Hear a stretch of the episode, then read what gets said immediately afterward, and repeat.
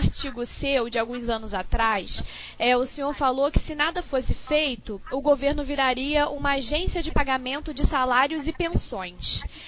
Então, o senhor pode explicar essa relação né, entre as despesas obrigatórias, os gastos discricionários não contingenciáveis e o restante que de fato pode ser usado livremente pelo governo?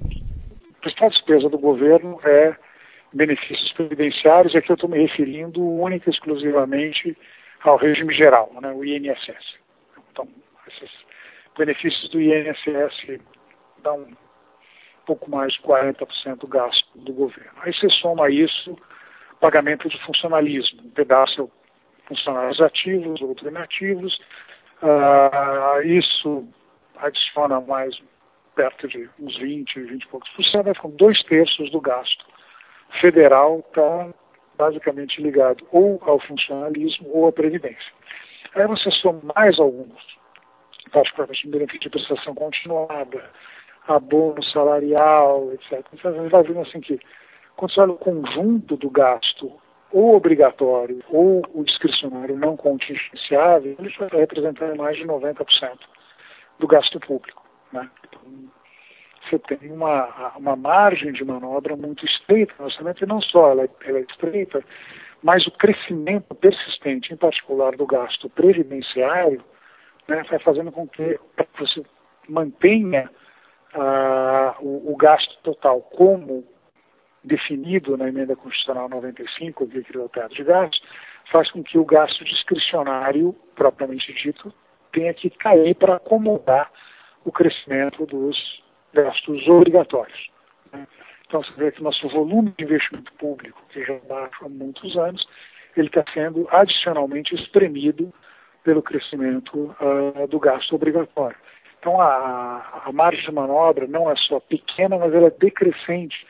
E aí tem, enfim, série de, de trabalhos, acho que particular ali do pessoal da instituição fiscal independente do Senado, né, em que eles tentam até onde você consegue comprimir isso. Né?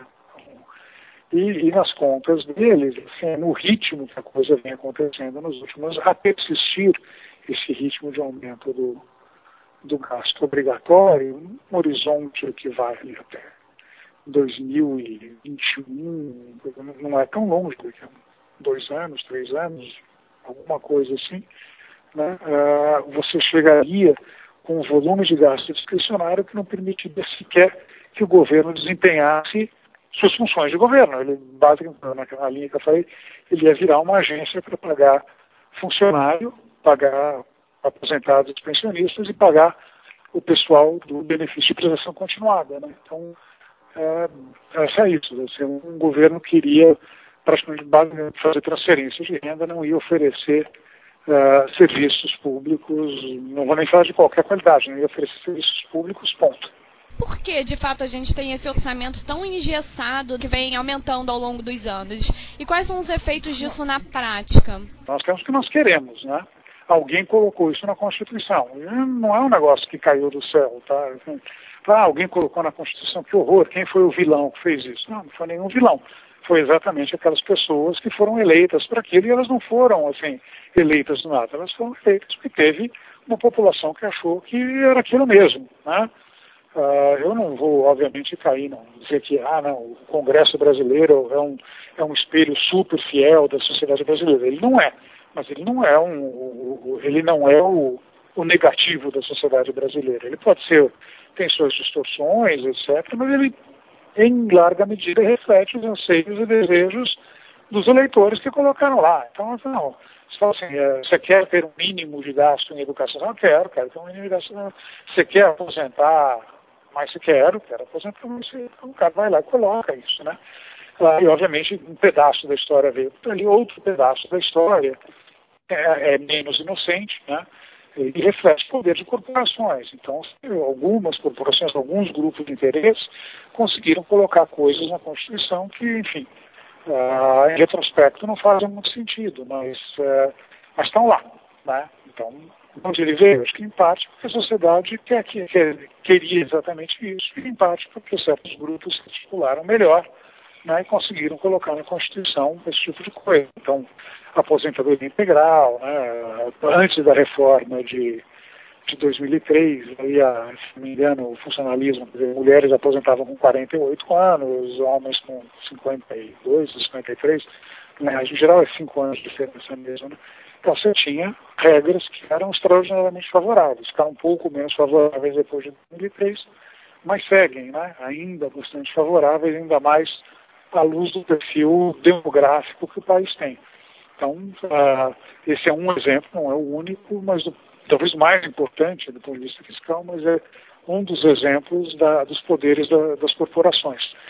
Agora, quais são as consequências disso? É, é, é, um, é um negócio absolutamente maluco. Você tem Vamos lá, pegar aqui grandes números do país. Uh, a nossa carga tributária está na casa de, tá, se não me falha a memória, 33% a 35% do Depende do ano, mas já foi um pouco mais alta, não, mas enfim, está ali. Então, grosso modo, a gente entrega um terço do PIB em termos de tributos para o governo federal, para os três níveis de governo, municipal, federal, federal estadual, municipal, né, eles levam isso para casa.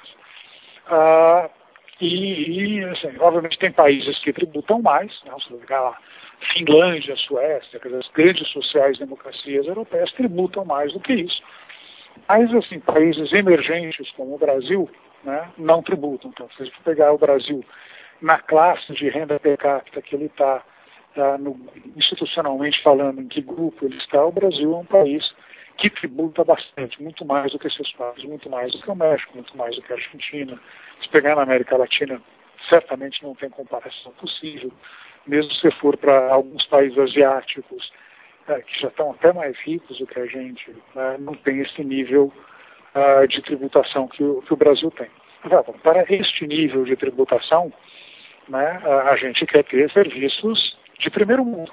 Né? Então, a gente, assim, uma vez que o, o, o, Estado brasileiro é um Estado transgênero. Ele é, é, é um Estado de um, país emergente, mas ele acredita ser uma social-democracia europeia. Então, eu quero tributar muito e eu quero fazer muita transferência de renda e oferecer serviços públicos de qualidade. A gente não tem isso. Né? Tem muita transferência? Tem, tem muita transferência de renda. A gente altera a, transferência, a distribuição de renda no Brasil? Não. As estimativas todas diz que, dizem que a, a distribuição de renda pré e pós tributos e gastos no Brasil é praticamente a mesma que acontece pré-tributos e gastos. Então, você tem um, faz um monte de gastos, mas você não melhora, não torna menos regressiva a distribuição de renda e também não oferece serviço. Mas que diabo que está acontecendo? Você tem entrega um terço do PIB de impostos, o que, que você recebe em troca? Você não recebe nada em troca, ou muito pouco em troca, ou muito menos do que você acredita seria razoável receber. Então, a gente não gasta pouco em educação, mas a gente tem um nível péssimo de educação. A gente vai lá para os exames padronizados, PISA, etc. O Brasil está consistentemente na rabeira, não é que gasta relativamente pouco. O Brasil gasta como porcentagem do PIB, mais ou menos o que gasta um, um país da OCDE. Tudo bem, nosso PIB é menor, tá, mas fazer o quê, né? Você não vai gastar o dobro do PIB do que gasta pela OCDE, porque você nem, nem tem esse, tanto para gastar. Mas o fato é que pelo volume que a gente gasta, a gente tem pouco resultado. A gente gasta bastante em educação e só, só o Lula poderia dizer que o SUS é, é, é um sucesso que deveria ser imitado no resto do mundo. Né? Uh, quem tem opção, obviamente, não vai para o SUS. Quem tem opção vai ter um seguro saúde privado, vai buscar ser atendido uh, no, no Sírio Libanês, que de passagem é onde o Lula foi buscar como decisor de, de cuidado médico, não foi para o SUS. Né? Então, uh, isso já diz alguma coisa sobre a qualidade do nosso serviço médico. Você também não tem segurança. Né? Então, precisa ir muito longe. Né? Então, você as funções típicas de governo que você imagina que vai ter, né, ou, ou qualquer outra, cortes, né, se espera que tenha um sistema judiciário né, que, pelo tanto que ele, que ele carrega de recursos do resto do país, que ele fosse um sistema judiciário um exemplo para o mundo, em termos de rapidez nas suas resoluções e, e, e punição a quem merece e resolução de conflitos, etc. Não é nada disso que a gente vê, muito pelo contrário. A gente vê uma, uma justiça que é lenta, uma justiça balofa, enfim, tem. Então quando você olha assim, o, o Estado o brasileiro arrecada muito comparado a países semelhantes a nós e entrega muito pouco. Por que isso? Porque a gente gasta desproporcionalmente muita coisa com aposentadorias, pensões, funcionalismo, etc. Então, a, a consequência disso é a população não tem serviços. Eu tava, fiz um trabalho que saiu no livro do CDPP, em que eu aproveitei um conjunto de dados do, do Tesouro, né, que pegam os três níveis de governo, então União, Estados, municípios, etc., né, e, e, tem uma, uma rubrica lá que chama Uso de Bens e Serviços. Uso de bens, basicamente é o, é o reflexo ah, do montante de serviços públicos que é oferecido à população. E o que a gente vê assim, é, é que essa rubrica, particularmente nos últimos 4, 5 anos, ela vem colhendo sistematicamente. Ah, o volume de gasto caiu? Não, o volume de gasto, na verdade, você pegar 4, 5 anos, ele subiu. De 2, 3 anos, ele estabilizou. Mas 4, 5 anos para cá, ele subiu. Então, essa basicamente a gente gasta mais, mas oferece menos serviço. Por quê? Porque está gastando em outras coisas. Muita gente fala que essas mudanças no orçamento poderiam implicar numa desobrigação com gastos com saúde e educação. Mas de fato a gente já não oferece um serviço de qualidade nessas áreas, né? Então como o senhor avalia essa questão? Eu não concordo 100%, eu simpatizo com a opinião do Naércio, Naércio Menezes é, é economista, obviamente, de, de calibre, né? E o Naércio é da opinião que você tem que ter mesmo esse tipo de coisa, porque senão os incentivos de, de curto prazo vão fazer com que você gaste menos do que deveria. Eu acho que é um bom argumento, mas acho que também não, não é um argumento. É o seguinte, é, vamos deixar o eleitorado decidir isso. Né? Quer dizer, o cara está gastando pouco em saúde e educação, e ele, se ele for reeleito, porque as pessoas realmente não estão preocupadas com isso. Agora, se elas estão preocupadas com isso, não vão reeleger o cara, ou não vão reeleger gente que, funcione, que pense dessa forma. Uh, então, a, ideia de que a gente tem que tutelar, inclusive o eleitorado, não é uma ideia que me agrade muito. Né? Então, por mais que eu respeite a posição da eu acho que não, não é por aí. Então, eu, eu, de fato, não, não vamos acabar com, essas, com esse tipo de vinculação. Deixa, deixa os políticos escolherem. Ah, eles estão escolhendo mal. Estão escolhendo mal, então vamos escolher outros políticos. Então, eu, eu, repeti, o político o político brasileiro ele não foi colocado aqui nem por uma potência estrangeira, nem por alienígenas, né, nem se materializou por ordem de algum ser divino ou diabólico. Não foi isso. Quem colocou lá fomos nós, nós, nós eleitorado brasileiro, do qual eu faço parte, você faz parte.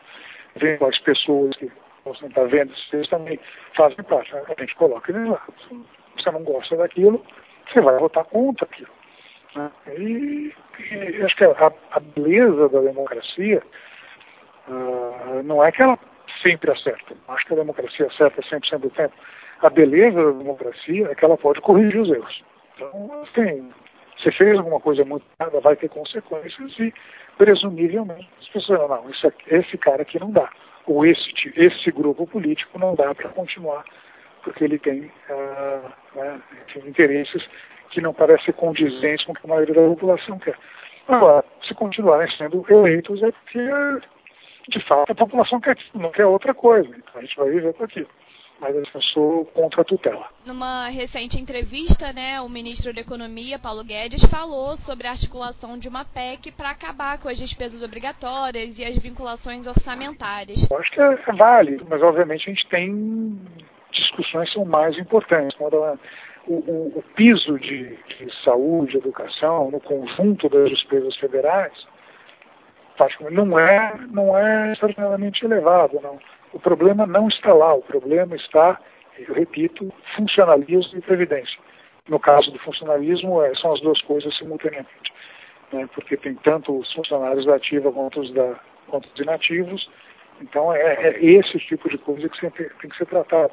O resto o resto pode ser deixado para depois. Como essa rigidez do orçamento também impacta os cofres dos estados e dos municípios?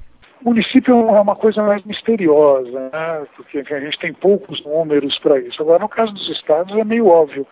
O, funcionalismo lá está comendo. Está comendo a capacidade Uh, o que eu estava falando sobre aquela questão de redução do uso de bens e serviços, ela é particularmente pronunciada no caso de estados e municípios. Que são, na verdade, quem provê o serviço público de uma maneira mais próxima são exatamente os governos estaduais e municipais.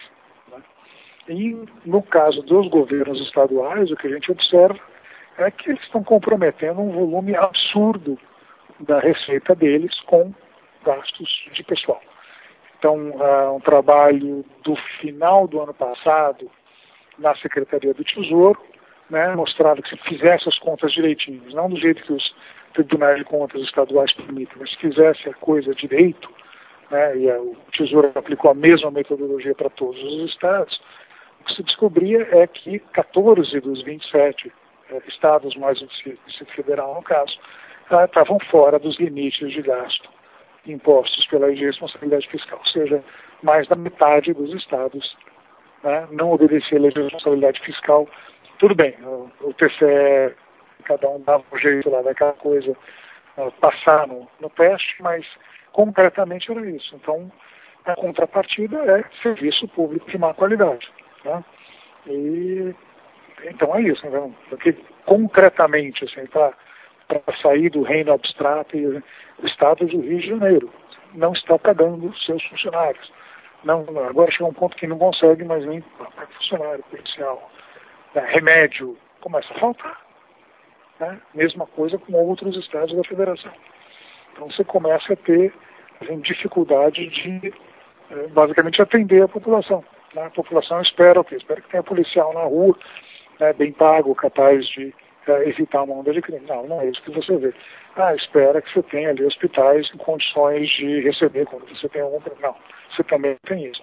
Espera que tenha escolas de qualidade. Não, você também não tem isso. Né?